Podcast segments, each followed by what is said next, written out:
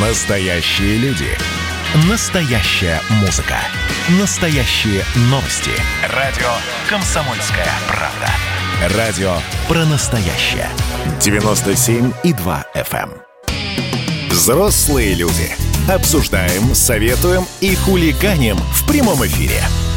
Возвращаемся. Прямой эфир. Радио «Комсомольская правда». Валентин Алфимов, Мария Баченина. Здравствуйте, друзья. Всем хорошего настроения. Мы каждый будний день вот на этой неделе говорили, что, мол, о, сегодня среда, середина недели. Ой, четверг, это уже маленькая пятница. И, И вот, вот она, она, настала. настоящая, та самая. Давайте я средства связи вам напомню. 8 967 200 ровно 9702. WhatsApp и Viber. Еще у нас э, прямая трансляция на YouTube. Э, Взрослые люди. Радио «Комсомольская правда». Прямой эфир. Там можно слушать, э, писать, общаться в чате. Сразу хочу сказать спасибо всем за поддержку. Очень мне приятно вот такое ваше неравнодушие. Так, теперь к делам. Э, Да, про Францию давайте поговорим. Там, ну, как называют его переполох, не переполох. Ну, конечно, очень мягкое слово. Вот. Там сразу несколько нападений за один день, причем достаточно жестких. Э, Эммануэль Макрон, президент Франции, однозначно назвал это терактом, ввел высший уровень террористической угрозы, э, значит, в этом самом, э, в, по, по всей стране. Э, Пять атак. Пять атак на Францию за, Сутки, один, да. а, за один день. Э, Как я уже сказал, да, вот этот план, э, план перехват, почему-то хочется Ну, сказать. по Нет, привычке, ну, да, да, да, нашей, да, да, да, да. это правда. Вот, по-нашему, да. Так, у нас а, на связи редактор отдела международной политики «Комсомольской правды» Алексей Осипов. Алексей, доброе утро. Да, Леша, здравствуй. Доброе утро, коллеги. Алексей, а, вот если можно, можно ли так поставить вопрос, что там вообще происходит? Мы понимаем а, сухую повестку дня, мы понимаем эмоциональный окрас, а, а что по сути? Потому что, допустим, вчера, я сейчас немножко пояснения дам, допустим, вчера полиция, власти города просили жителей оставаться по домам, не, не устраивать вот этот поток с цветами или к месту а, трагедии. Нет, тем не менее, люди шли и так далее. Вот в этом ключе что происходит? Ну, происходит полный провал систем работ, системной работы служб безопасности во Франции, большом многонациональном государстве. Э, Только по последним подсчетам 8 тысяч э, радикалов-исламистов живут, которые взяты на учет в полиции. Э, Неизвестно, как и куда они передвигаются. Плюс открытые границы Евросоюза, в том числе и для беженцев. Вот известно, что террорист из Ниццы, он приехал в Европу, вот сейчас держитесь, две недели назад он прибыл на вот этом нелегальном суденышке на итальянский остров Лампедуза, который находится ну, глубоко, скажем так, в Средиземном море, является первой такой отправной точкой для многих иммигрантов из стран Магриба. Э, Вот этот парень был выходцем из Туниса, он прибыл, через две недели уже оказался э, в, во Франции. Никакого учета, никакой э, проверки безопасности, какой группировке он принадлежал, какие взгляды исповедовал. И вот такой вот печальный, трагический итог. У остальных нападавших, я просто добавлю, э, то истек вид на жительство. Им всем было предъявлено покинуть страну, но вот, э, собственно, как под копирку, можно сказать. Валентин. Да. Леш, слушай, а как получается? Он в Италию при, при, приплывает на судне совершенно неизвестном, без всяких документов, без ничего. Э, И из Италии за две недели добирается до Франции, соответственно, и там начинает творить бесчинство. А, Их, их э, вообще никто не проверяет. Э, Ты, ну, получается, проходной двор, получается, какая-то, а не Европа. Да, по сути дела так. Я был в свое время, пару лет назад, вот на этой итальянской Лампедузе, жители, которые просто страдают от э, наплыва нелегальных мигрантов. Ну вот, э, что делать итальянцы, в ну, данном случае итальянцы, их принимают, выдают, опрашивают какие-то документы. Самое забавное, что в роли переводчиков, э, потому что, понятное дело, не всегда итальянские военнослужащие, итальянские пограничники, иммиграционные власти знают там те языки, на которых говорят беженцы, выступают э, те же самые беженцы, но прибывшие в ту же Италию там несколько месяцев или несколько лет назад. Что в итоге попадает в формуляры, сложно понять. Вполне возможно, люди с собой договариваются, получают не только проездные документы, но еще и деньги на первое время. Ну, а границы Евросоюза между собой, как известно, открыты, сели и поехали дальше. А, вот какой вопрос. Я понимаю, что это вопрос скорее к политологам, а, но тем не менее, ведь э, тут же начинается народное, извините за такое народное выражение, народное волнение. Люди общаются в сетях, люди общаются на улицах. И вот э, все ведет к тому, чтобы ужесточить э, миграционный режим, а то и вовсе закрыть границы. Плюс тут еще и пандемия. Есть уже какое-то такое ощущение, Алексей? Оно было всегда, но, скажем так, не, почти никогда не срабатывало. Все вот этими волнениями в интернете ограничивалось. В той же демократической Франции регулярно, иногда даже с завидной регулярностью и частотой происходят выборы, представлен весь спектр партий, в том числе и говорящих о том, что нелегальную миграцию необходимо прекратить самыми жесткими способами, но люди бросают в урну бюллетени совсем за другие партии, и в результате получается та самая самая власть, э, которую французы себе и пожелали. Леша, а может быть, все не так плохо? Смотри, первый, первое нападение, понятно, здесь теракт, вообще никаких вопросов быть не может, потому что парень 20-25 лет ему, да, он приходит в, вот, в Ниццу, в собор Нотр-Дам во время утренней мессы, нападает на людей, три человека погибли, еще несколько ранены, здесь все понятно. Но дальше, смотри, мы э, читаем, да, через два часа происходит еще один э, теракт в Авиньоне, районе неизвестный мужчина напал на полицейских с ножом. Да, соответственно, выкри... выкрикивал всем известную э, фразу. После этого э, появляется информация еще об очередном ЧП. Север Парижа. Между двумя людьми произошла ссора, в результате которой один из участников конфликта достал нож и стал им э, размахивать. Соответственно, полицейские э, арестовали и одного, и другого. Смотри, если первое действительно теракт, то остальное, может быть, это обычные, ну, скажем так, уже... Инерция, да, инерция, Уже да? привычные преступления для Франции, которые просто раньше не попадали в сводки. Может быть, мы зря записываем это вот в такую вот большую ленту. Или, знаете, услышали, ага, братья, поднимаемся, соответственно, священную войну. Ну, я вот предполагаю. Что думаете, Алексей? Ну, я пытаюсь понять вашу логику в плане того, что один теракт это хорошо. Э, нет, нет, нет, Леш, а конечно, если... ни в коем случае. Я к тому, что, может не быть, поняли, остальное мы... это не теракты, а, скажем так, а... поведение. А, нет, я говорю как раз не, не об этом. этом, а то, а, что происходит достаточно регулярно, ну, как драки на улицах, я не знаю, там кто-то бабушку рутинные, обокрал. Рутинные, да, просто да, оно раньше не попадало в сводки вот настолько громко. Возможно, это и так, но какая разница? Три человека зарезаны, одной жертве, одну жертву обезглавили. Э, на мой взгляд, нужно отталкиваться не от слова «серия» или там пять, угу. или четыре, или три теракта, а от слова «теракт» как таковой, кровавый, ужасный, бессмысленный и, самое главное, потрясший до глубины души не только всю Францию, но и весь цивилизованный мир. Да, это вот правда. это, на мой взгляд, точка отсчета, и вот это, на мой взгляд, точка, ну, наверное, все-таки начало mm-hmm. каких-то действий, которые должны предпринять французские власти.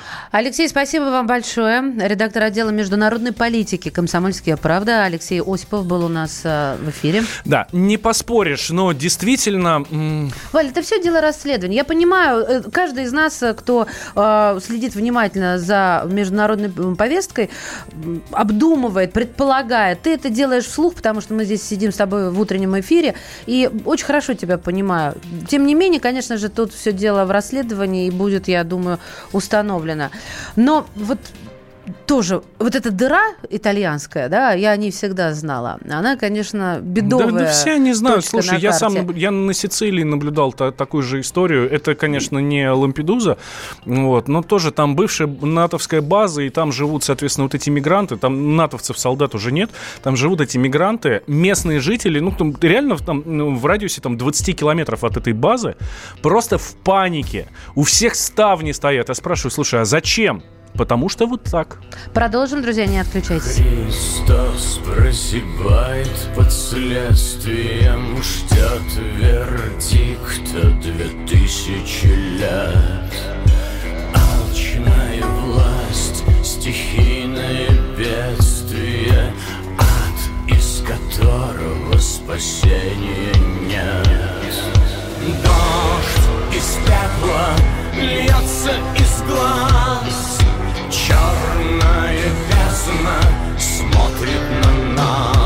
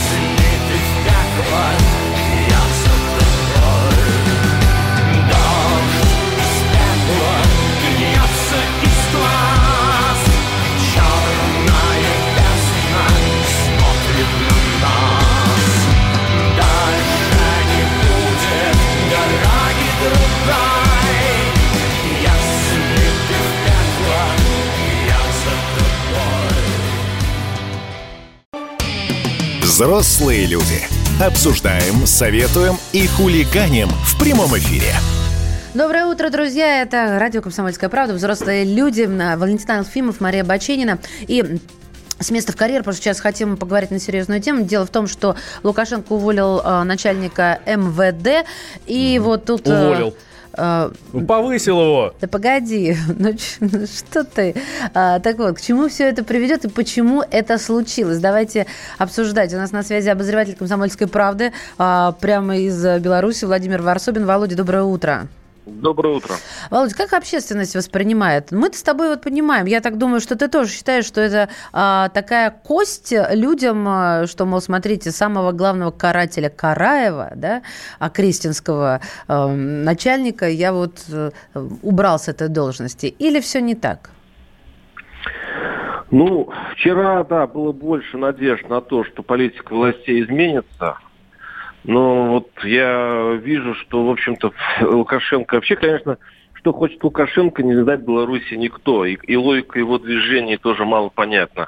Да, Караев вчера ушел, но э, э, вот эти, э, на, как бы сказать, э, заявления Лукашенко по поводу э, дружинников, что, дружи, что дружинники даже должны э, переквалифицироваться в летучие отряды, э, чуть ли не карательные отряды, которые должны поддерживать общественный порядок, ну, то есть вместе с ОМОНом они должны патрулировать улицы.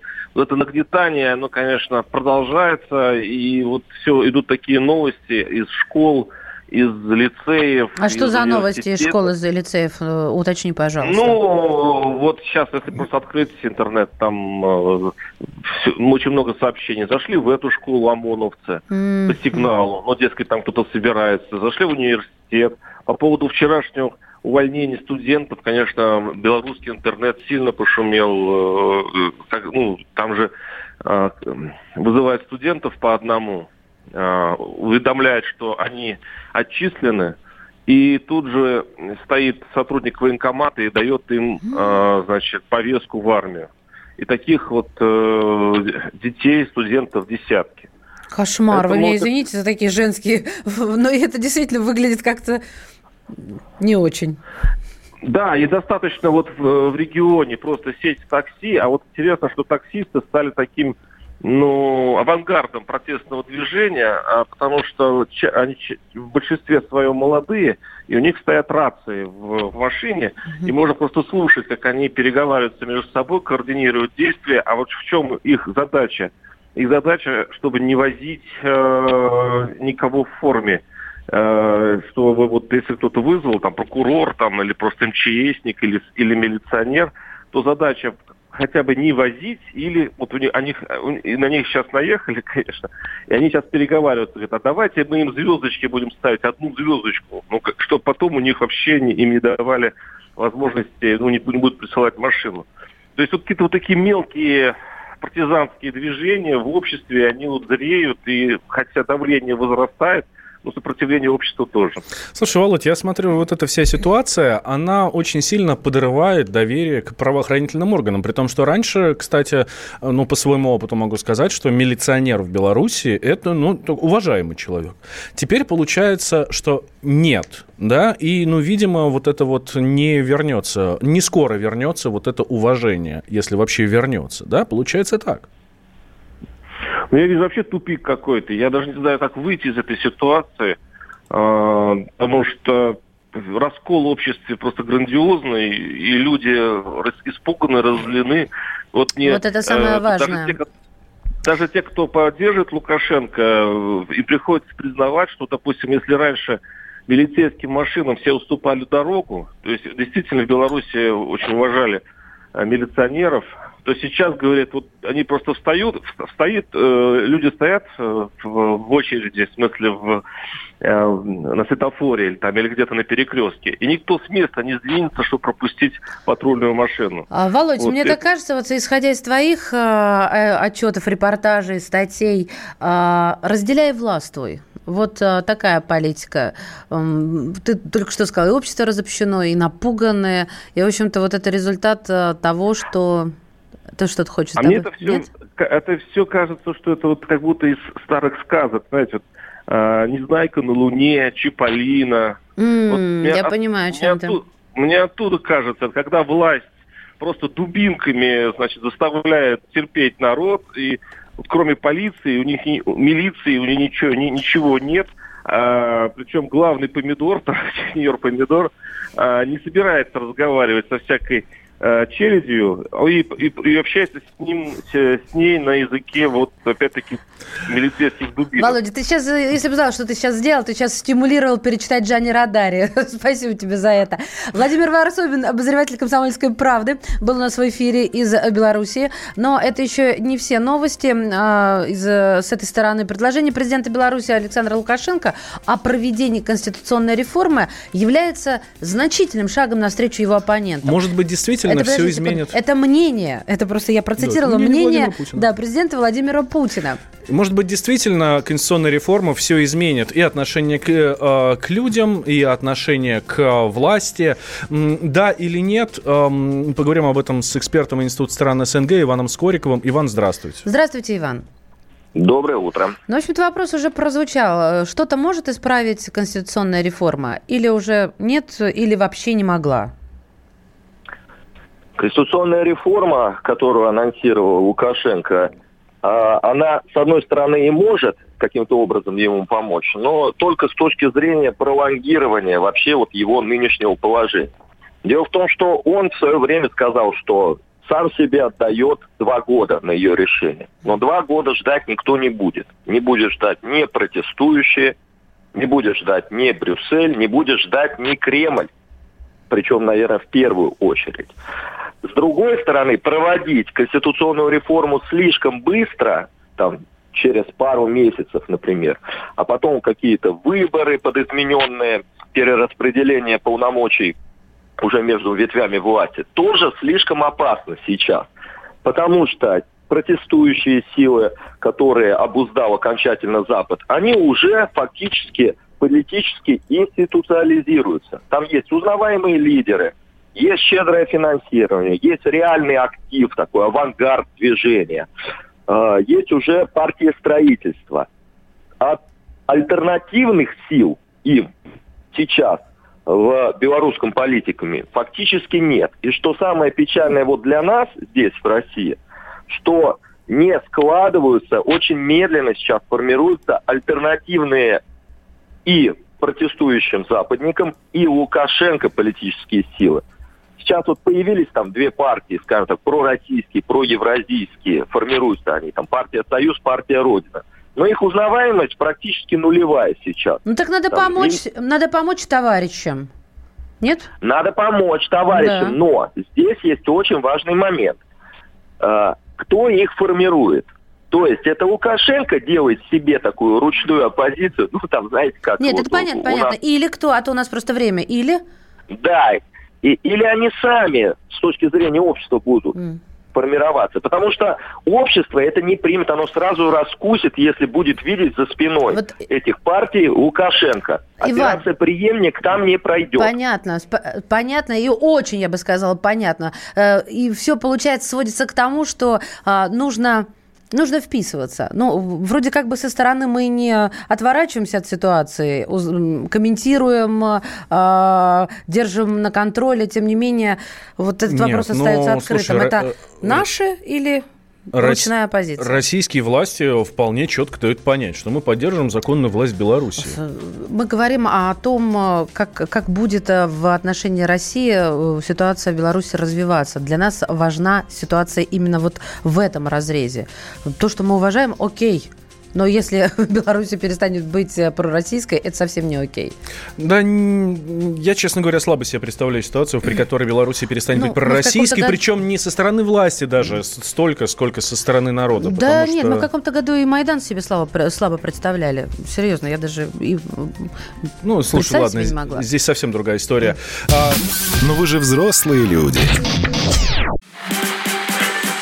И давайте мы сейчас э, проведем ну, достаточно объемную беседу про... О нашем будущем, в котором теперь возможно все. Раз. И сделали некий прорыв. Вот сегодня мы хотим поговорить, прорыв ли это, почему так много шума. Вся страна слышала об этом. Есть те, кто смотрят в небо и мечтают о звездах. Комсомольская правда. Это радио. Взрослые люди. Обсуждаем, советуем и хулиганим в прямом эфире. Прямой эфир. Все так и есть. Валентин Алфимов, Мария Баченина. Здравствуйте. Я тут тебя Машкой назвал как-то в одной из... Э, ну, Бывает. В общем, в этом часе, да. И тут мне слушатель нам пишет, извинись и больше так не говори. И подпись Александр Григорьевич. Так что Валентин Андреевич на колени Мария Сергеевна. Ну, слушайте, мы все свои люди. Я его иногда... А, нет, ну, Валька как-то у меня к мужчине не подходит вообще в моей системе координат. Я его Валюша иногда называю. Ну, очень редко. Так он меня в строгости держит. В черном теле, так сказать. Не забалуешь. Так, кстати... Сам Александр Григорьевич пишет нам. Слушает. Ну, понятно, у нас тема Беларуси была. Ну, так, секунду. А, как раз средства связи будет уместным вам напомнить. 8 967 200 200 ровно 9702. Это WhatsApp и Viber. И еще а, наш прямой эфир радио «Комсомольская правда», да, YouTube-канал «Взрослые люди», прямой эфир. Слушаем, переписываемся, мнения свои высказываем, ну и так далее. Так, переходим к делам нашим. А, не, не нашим. И не уверена, что скорбным. Но я вам всем напоминаю, что до выборов а, в Соединенных Штатах президентских осталось всего ничего, там с гулькин нос. И тут грянуло. Должно было, но прогремело. Хотя, может, и не прогремело, может быть, нам из-за океана так кажется. В общем, э, дело в следующем, что автором компромата о сговоре Трампа, это скандал еще 2016 года, когда Россия помогла Трампу выиграть выборы, да, вмешавшись в избирательную кампанию, взломав э, аккаунты Хиллари Клинтон и т.д. и т.п. Так вот, автором компромата о сговоре Трампа с Россией, как говорят, оказалась россиянка. Да. Батюшки Света. Причем россиянка из Саратова, если мне память не изменяет. Я сейчас... Давайте со все... за всеми подробностями обратимся к нашей коллеге, которая э, во всем этом досконально разобралась. Корреспондент отдела международной политики комсомольской правды Мария Берг с нами на связи. Маша, приветствуем. Доброе утро, коллеги. Ну, смотрите, давайте сейчас мы с вами быстренько разберемся, раскрутим, так сказать, клубочек этой истории. Маш, давай перед тем, как, как раскручивать э, лубочек вот ну, этот вот, ты, э, началось, так. ты бы хотела быть героиней вот такого романа? Валя подстрелил на взлете. Да, ну, не, вы что, нет, конечно, нужно иметь друзей и помнить, особенно о друзьях школы. Вот, собственно, как это делала Ольга Галкина и ее незабвенный друг. Ну, давайте, сейчас все по, началу, э, по, по порядку. Итак, э, в 2016 году впервые появился слух о том, что Дональд Трамп у нас, оказывается, имеет некоторые связи с Россией. А в 2017 году как раз такое э, известное скандальное издание BuzzFeed публикует целый компромат на новоизбранного президента США. За этим компроматом стояло некоторое агентство, которое, оказывается, возглавлял бывший агент британской разведки МИ-6 Кристофер Стил. А ему, в свою очередь, как выяснили американские журналисты, заказала, собственно, это одна из компаний, которая финансировалась демократической партией и, в частности, как раз избирательным штабом э, госпожи Хиллари Клинтон. Ну, собственно, сами понимаете, откуда растут ноги. В общем, выяснилось, э, как, это, собственно же, как выясняло ФБР. В общем, выяснилось, что, оказывается, Кристофер Стил попросил своего аналитика, приближаясь к 2016 году к президентским выборам, некоторого, некого господина Игоря Данченко. Собственно, ну, как вы понимаете, он россиянин чтобы он нарыл где-то информацию на Трампа именно в контексте контексте сговора с Россией. Ну, знаете, ну надо же как-то вот что-то и где-то. А, одним словом, Игорь начал э, искать э, по сусекам и наскреб свою школьную подругу, с которой он всегда э, поддерживал связь и даже помогал друг другу деньгами, тяжелую минуту на Ольгу Галкину. Ольга Галкина, конечно, человек очень интересный. Во-первых, она родилась в Перми. К Саратову она имеет очень такое посредственное отношение. Там же она окончила университет. Вообще девушка, и давай будем так говорить, женщина, она не выдающаяся, как бы пять иностранных языков. А, Приятной работала... наружности очень, правда, Маша? Такая симпатичная, ну, я вчера ну, рассматривала. как сказать, на вкус и цвет фломастера. Так, так, так, девочки, девочки, давайте поспорьте. Интересно. Извини, Мария, отзываю вопрос. А, вот, э, в общем, действительно, поработала журналистом где только могла, даже потом перешла в пиар, в пресс-службы как говорят, даже какое-то время работала вице-мэром Саратова. В общем, на 2016 год она живет на Кипре и работает на, э, ну, такую около российскую компанию, IT-компанию, связанную, э, в принципе, с э, ну, в общем, такое около российская IT-компания. Давайте на этом поставим точку. Mm-hmm. Вот.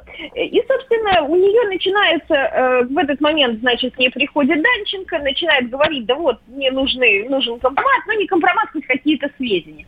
А она в этот момент параллельно ссорится со своим руководством, с Алексеем, э, господи, Губаревым, если я не ошибаюсь. Э, вот. Алексей, собственно, Э, как бы начинает против нее э, такую, ну не то что компанию, но действительно, видимо, дама его немножечко подзадолбала, э, он приносит заявление в полицию о том, что якобы она является на работу пьяная, опаздывает вечно. Еще вдобавок якобы ее какой-то знакомый угрожал ему э, о том, что он ее, его убьет, и, и требует, чтобы он выплатил Ольге компенсацию в 10 тысяч евро. Ой.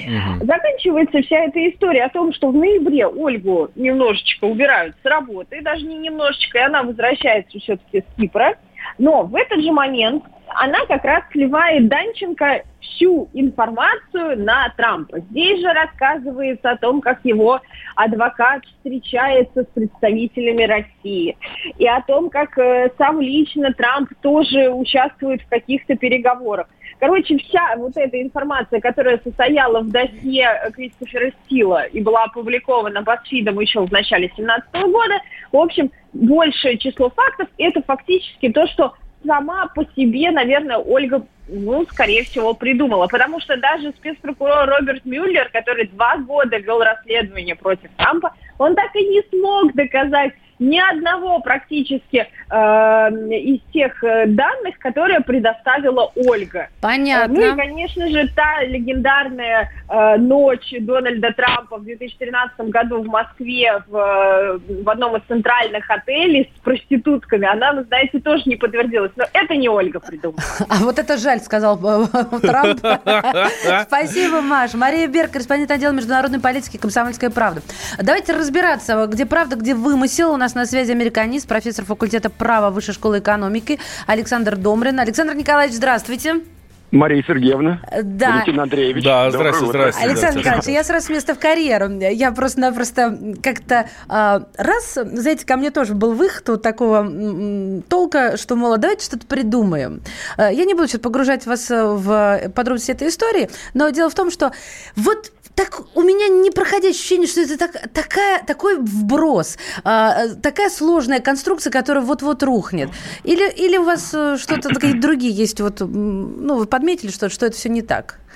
Э, Марии Берг, большое спасибо, конечно, за справку. И вчера, кстати, Эдвард Чесноков с Кашиным тоже вечером обсуждали эту историю.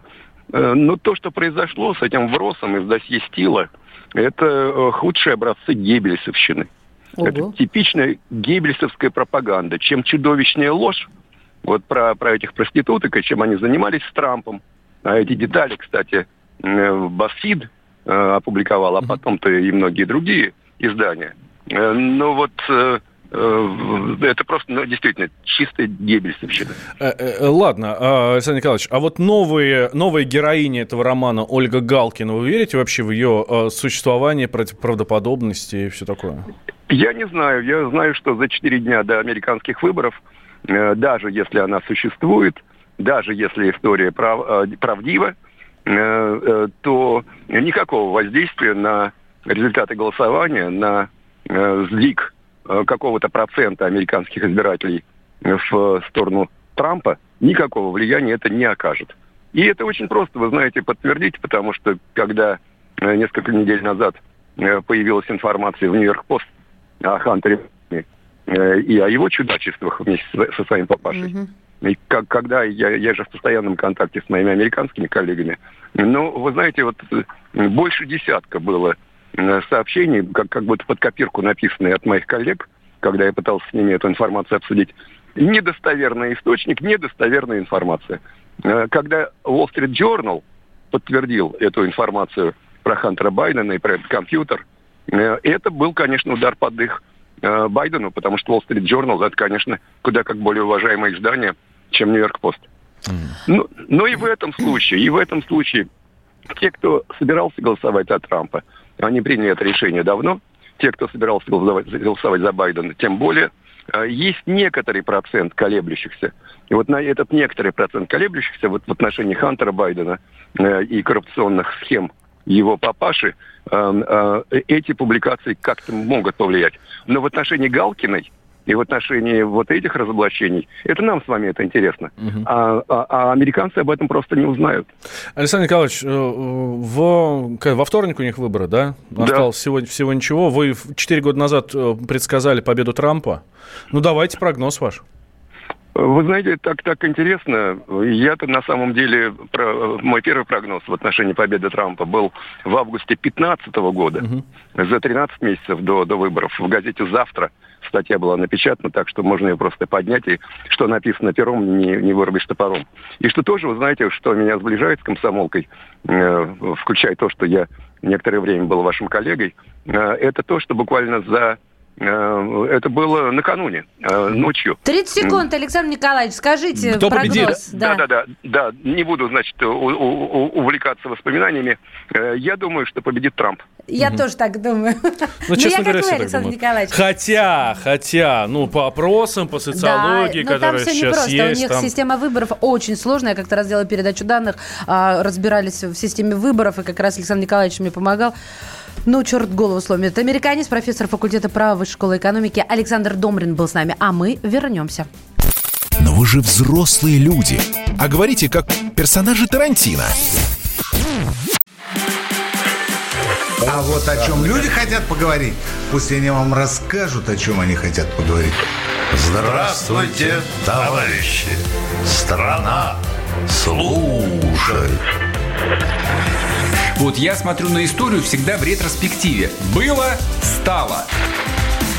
Существует человек, который поставил перед собой цель, да, и сделал то, что сегодня обсуждает весь мир. Комсомольская правда.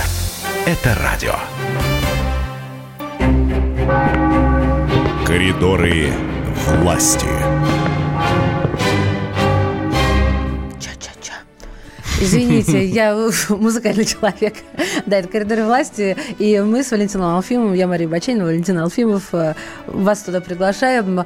А экскурсию нам проводит сегодня специальный корреспондент «Комсомольской правды». Сегодня? Да, я хотела только что добавить, и, как, впрочем, как всегда, Дмитрий Смирнов. Дима, приветствуем. Доброе утро. А вот сейчас мне очень не хотел твоего отчества. Знаешь, мы сегодня с отчествами, да, и вот экскурсия, угу, вот с таким пиететом. Э, скажи, пожалуйста, как тебя по отчеству? Дмитрий Викторович. Очень приятно, Дмитрий Викторович. Так. Приятно познакомиться, я бы даже сказал. Извините. Сегодня странное утро, правда? Но веселое. Раз уж мы с отчествами, тогда Владимир Владимирович. Накануне э, поучаствовал в форуме «Россия зовет». И очень много заявлений. Смотрю, сегодня лента вся прям вот по запросу нов... «Путин новости».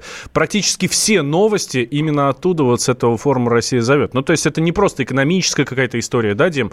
Это там или там про корону, или это про что-то еще. А там обо всем спрашивали президента обо чем спрашивали, а потом он, в общем-то, и говорил. Такая, такие форумы, они проходят в рубрике «Спрашивайте, отвечаем». Отвечаем, да. А что тебе больше всего запомнилось? Давай тогда с этой стороны подберемся. Ну, я, честно говоря, тут вам это не показатель, потому что нет запоминать то, о чем он раньше не говорил. А людям, которые не так пристально, наверное, следят за творчеством нашего президента, им, наверное, что-то другое. Поэтому надо спросить Антона. Он, он каждое утро мучает себя, надевая в поисковике Путин новости. Я каждый раз удивляюсь его мужеству и терпению. Так, э, я только не очень поняла про Антона. Ну, так, давай тогда про общенациональный локдаун в России. А, меня, вот, знаешь, честно говоря, тебя удивляет одно, а меня удивляет, что об этом еще спрашивают. А, собственно, может быть, у кого-то сомнения в том, что ну, вот, решение да, твердое вот, и безоговорочное? Вот, вот, вот пример, да? Это вот это главная новость, там, судя по топу Яндекса и по прочим остальным, за вот последние сутки. Вот то, что Путин сказал, что локдауна не будет. Хотя перед этим вот в этот же день Песков два раза сказал, накануне сам Путин сказал, до этого каждое утро спрашивают там Пескова, да, и еще при каждом удобном случае из речей Путина вырывает какой-нибудь кусочек, относящийся к этому э, вопросу. Везде контекст в смысле, что ну вот, ну не будет у нас локдауна, ну не будет. Вот. И все равно вот это людям... Ну, Дим, ну смотри, одно дело, когда говорит Песков, хоть это и голос Кремля, Здесь э, никаких, э, ни в коем случае не принижаю достоинства Дмитрия Сергеевича, да? Вот. Но э, другое дело, когда, когда говорит Путин. И каждый раз, ну, когда да. об этом говорит Путин, вот. это вау, прямо новость. Все такие, вчера, фу, все, вчера понятно. был да. четверг, и вчера Путин об этом сказал. Вчера была среда, и Путин на совещании с членами правительства тоже об этом сказал, что нам ни к чему, и мы вот обходимся другими мерами. Ну, ну согласитесь, день, ну, коллеги. Сегодня сог... будет пятница, сегодня будет Совет Безопасности, и он я думаю, снова по заказам скажет, радиослушателей Дим, еще раз скажу. Я думаю, ты, э, ты тоже поймешь, согласишься, потому что мы смотрим э, на Запад, а до этого вот э, в первую волну, так называемую, осенью, мы, в общем-то, работали с оглядкой на Европу. Понятно, что действовали в своих предлагаемых обстоятельствах, тем не менее. И вот сейчас мы видим жесткий сначала комендантский час, а потом частичность, теперь изоляция, допустим, в Германии, да, во Франции. И собственно, поэтому народ э, переживает и волнуется, потому что у нас-то, ну как... А это вот я тебе отвечу на это, что это такая же история, как вот задают вопросы Пескову наши коллеги. Вот. А Кремль не волнует то, что произошло вот это вот это. И как бы он не ответил, там, Кремль волнует, Кремль не волнует, отличный заголовок, да? Вот mm-hmm. и то же самое получается и здесь, что а во Франции великими э, карантин. Неужели в России не будет карантина? Не будет. Ладно. А Германия? Неужели России не будет? Не будет. И вот каждый день, что ли, так? Ну сколько же вам надо-то? А, хорошо, Дим, ну смотри, если с карантином все понятно, и, ну, действительно много об этом говорили, ладно, просто лишний раз э, президент э, подтвердил всю эту историю, то вот со сроками вакцинации это уже новость, не, у нас никогда не, не называлось. Нет, не новость. Это тоже не новость. Это давно-давно было сказано, что конец года, начало следующего года. И как бы Путин это тоже подтвердил. Я поэтому с утра там первых слов вам и сказал, что как бы разные у нас восприятия, к сожалению, поэтому ориентироваться не надо. Вот. Это не новость, и как только наштампуем мы этих вакцин, так и начнем. Точнее, начнем, как начнем штамповать, вот так правильно сказать. Новость там была в другом, в том, что э, Путин собственно, сделал коммерческое предложение нашим друзьям официально, вот это не звучало. То, что мы, у нас мощностей не хватит на весь мир наштамповать наших вакцин, пока мы это все дело развернем, мы готовы работать с э, зарубежными производителями а, наша интеллектуальная собственность, их железо, и вот вместе давайте мы будем производить, мы готовы сказал Путин, вот это было да. Так, давайте переместимся на Горный Карабах. В вопросе Нагорного Карабаха, извините за масло масляное, российская сторона изначально, и это уже давно известно, я так на всякий случай, чтобы Дмитрий не начал критиковать, исходило, что Азербайджану могут быть переданы семь районов, занятых Арменией. Не-не-не, я же не критикую ни в коем случае, да. я еще раз оговорюсь, да? Дмитрий это Викторович, все, все хорошо, не тратим вот. время, слушайте. Это тоже, молодец, Расскажи нам, молодец, да. это тоже новость, это тоже новость, потому что Путин до сих пор не высказывает оппозицию по семи районам, вот, которые были когда-то заняты Армении, да, и вот вчера он официально это, вернее, публично э, заявил, что Россия поддерживает Азербайджан в этом вопросе. есть, это большая сенсация. Дима, значит, да, это действительно сенсация. Значит ли это, что Россия выбрала сторону?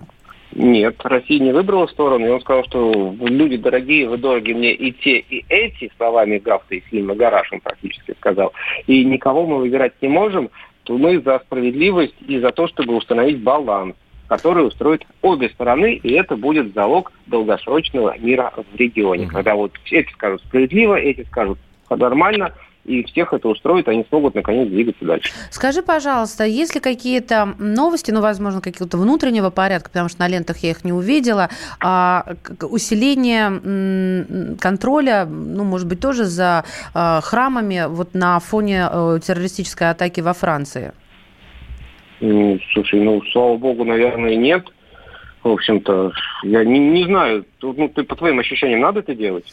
Ты знаешь, э, я пока еще не решила. Я вот э, честно скажу тебе, не то чтобы я принимаю решение, но я об этом задумалась сегодня с утра так как было время в ожидании ДПС. Да? Вот, и решила этот момент с тобой обсудить. Э. Слушай, ну вот я, я вот еще там час назад тебе однозначно сказал бы, ну вы что, с ума сошли, что ли? У нас угу. все-таки страна нормальная. Вот. А с другой стороны, я вот сейчас прочитал новость про то, что в Татарстане там, да, 16 подросток, подросток да, да, пришел да.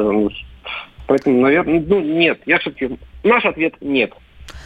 Дай бог твоими бы устами. Дим, спасибо тебе большое, Дмитрий Викторович. Да, а, Дмитрий Викторович, а может быть есть у Владимира Владимировича какие-нибудь планы вот на выходные или на сегодняшний день, которые вот прям мы, за которым прям надо следить?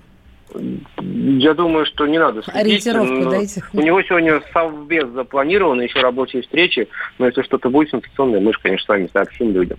Спасибо большое. Дмитрий Смирнов, специальный корреспондент «Комсомольской правды». Друзья мои, ну что, Выходные. Выходные. Вот они вот-вот их уже потрогать Выходные, можно. Выходные, да. Но мы обещаем, что в эти выходные мы расслабляться не будем. И, не э, будем? Нет, не будем. Можно обязательно комсомолку.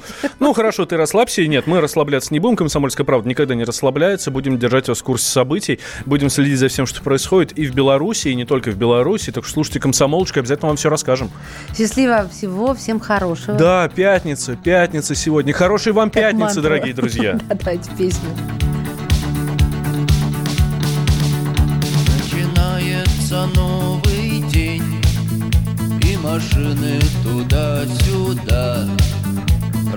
Солнцу вставать не лень. И для нас значит ерунда. Муравейник живет.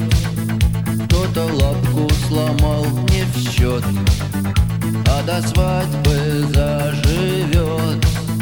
А помрет так помрет. Я не люблю, когда мне врут от правды я тоже устал. Я пытался найти приют. Говорят, что плохо искал. И я не знаю, каков процент Сумасшедших на данный час. Но если верить глазам и ушам больше в несколько раз